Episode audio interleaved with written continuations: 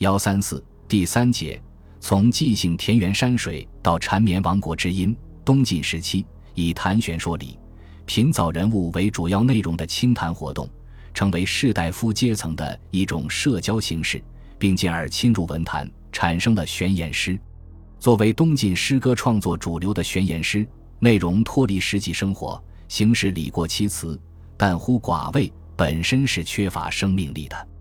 但玄言诗的作者如孙绰、许寻等，多半寄居山林。他们常以山水为媒介来寄托玄理，这样写出来的作品比单纯用概念来表达玄理的效果好。因此，也出现了一些玄理成分较大而山水成分较浓的诗作，如孙绰的五言诗《秋日》《游天台赋》等，对南朝山水文学的兴起有一定影响。东晋后期的陶渊明是为晋南北朝时期最有成就的诗人。他在谈玄说理气氛充斥文坛的情况下，能以朴素的语言和淡远的笔调，描绘隐居生活情趣和田园风光，开创了我国诗歌创作上的田园诗派。陶渊明的诗文表现了他不与世俗同流合污的高贵情操，对农民的深厚友情，对门阀制度的批判和对安定幸福生活的向往，思想性和艺术性都有很高的成就。刘宋元嘉时期。以谢灵运为代表的一批诗人，大量写作山水诗，使之在我国诗歌发展史上卓然成派。谢灵运等人以描写山水为主要对象，努力用生动细致的语言把自然界的美好形象刻画出来，给人以新鲜的感觉与美的享受。山水诗开拓了诗歌创作的新题材，丰富了诗歌创作的语言和表现技巧。只是谢灵运的诗作生活面较狭窄。尚未脱尽玄言诗的习气，影响了真实感情的表达。当时另一个与谢灵运齐名的诗人严衍之，写诗嗜好堆砌词章典故，开了文章带同书抄的不良风气。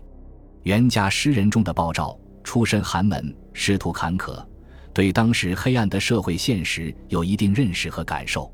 他的诗歌创作能继承汉乐府民歌和建安诗风的优良传统。反映生活面较广，思想性较强，在艺术形式上讲究锤炼字句，语言遒丽，音节顿挫。其七言诗对后世有一定影响。其妹鲍令辉是南朝宋齐两代唯一有作品传世的女诗人。齐朝永明年间，沈约等人总结前人诗歌创作语言运用上的一些经验，利用当时音韵学研究成果和借鉴佛经翻译的转读方法。创立了四声八并说，对诗歌语言规定了声律上的要求，从而出现了永明体新体诗。这类诗大多形式短小，用词功利，声律上遵照一定的格式，使之和谐动听，尽量发挥诗歌语言的音乐美。新体诗的出现，使诗歌创作的艺术性又一次得到了提高。它是我国古典诗歌从形式比较自由的古体诗走向格律严整的近体诗的重要阶段，对南北朝骈体文的创作也产生了直接的影响。永明体新体诗代表人物有王戎、沈约和谢眺，创作成就以后者为最高，而沈约则是声律论的主要理论家。南朝梁、陈时期流行宫体诗，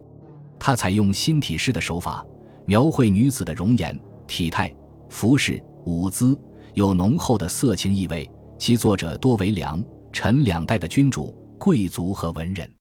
北朝文坛总的来说比南朝萧条，尤其是北魏初年，文学很不发达，仅胡叟、胡方回等少数几人略有文采。随着孝文帝的改革与汉化，文学也相应得到提倡。从北魏到北齐，相继出现了元蕃、场景、孙彦举。温子升、邢韶、魏收、祖鸿勋、李广、颜之推、萧阙、郑公超等文人，而北周由于南朝文人庾信、王褒等的到来，文坛也大为活跃。